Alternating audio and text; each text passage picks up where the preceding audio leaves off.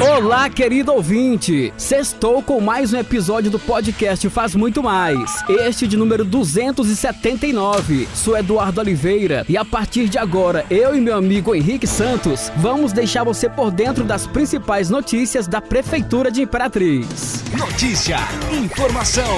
E vamos começar falando sobre a participação de duas escolas municipais na abertura do Arraiá da Mira. Atendendo solicitação do Grupo Mirante de Comunicação, a Prefeitura de Imperatriz, por meio da CEMED, garantiu dois grandes espetáculos com as apresentações das juninas das escolas municipais, Juscelino Kubitschek e Darcy Ribeiro. A junina da escola JK do povoado Petrolina apresentou ao público as quebradeiras de coco, a força de nossas mulheres. Já a participação da junina Darcy Ribeiro levou ao público o melhor da cidade, com o tema Imperatriz, Cidade da Gente, apresentando as belezas e os pontos tradicionais, como o Rio Tocantins, a Igreja Santa Teresa d'Ávila e a alegria do mês de junho. O titular da CEMED, José Antônio, disse que a tradição junina faz parte da nossa cultura, do calendário escolar e da valorização das nossas raízes. E falando agora sobre agricultura, a SEAP realizou na manhã dessa sexta-feira, através do projeto Agricultura nas Escolas, palestra para alunos da escola Alegria do Saber.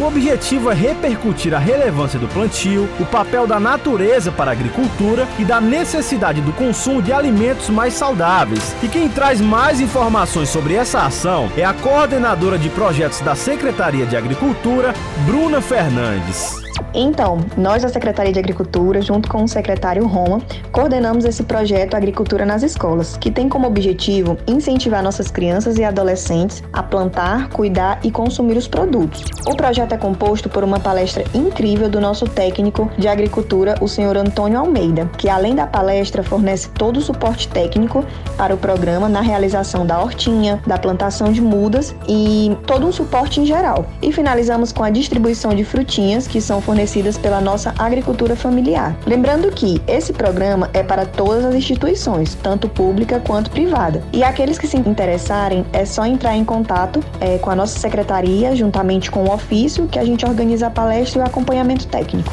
E a gente encerra esse episódio falando sobre esporte. Na noite desta quinta-feira, dia 9, rolou as finais da segunda edição da Copa Imperatriz de Futsal de Bairros. As decisões da temporada 2022 das categorias sub-15, feminino e masculino adulto aconteceram no ginásio poliesportivo Pedro de Souza Rodrigues, que fica localizado na rua João Lima, no Parque Alvorada 1. Além de assistir aos jogos, o público também acompanhou a entrega da quadra poliesportiva, após reforma realizada pela Prefeitura de Imperatriz.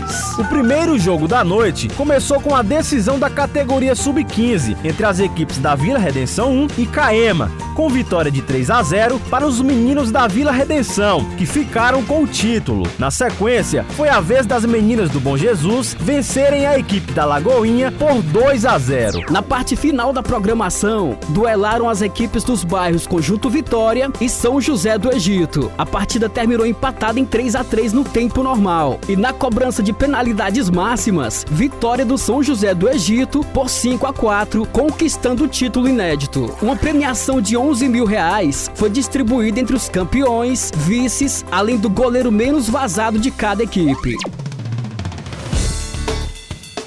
E aqui encerramos o podcast Faz Muito Mais da Prefeitura de Imperatriz. Agradecemos a sua atenção. Lembrando que esse e outros episódios você pode acessar no portal imperatriz.ma.gov.br barra podcast, redes sociais e principais plataformas de streaming.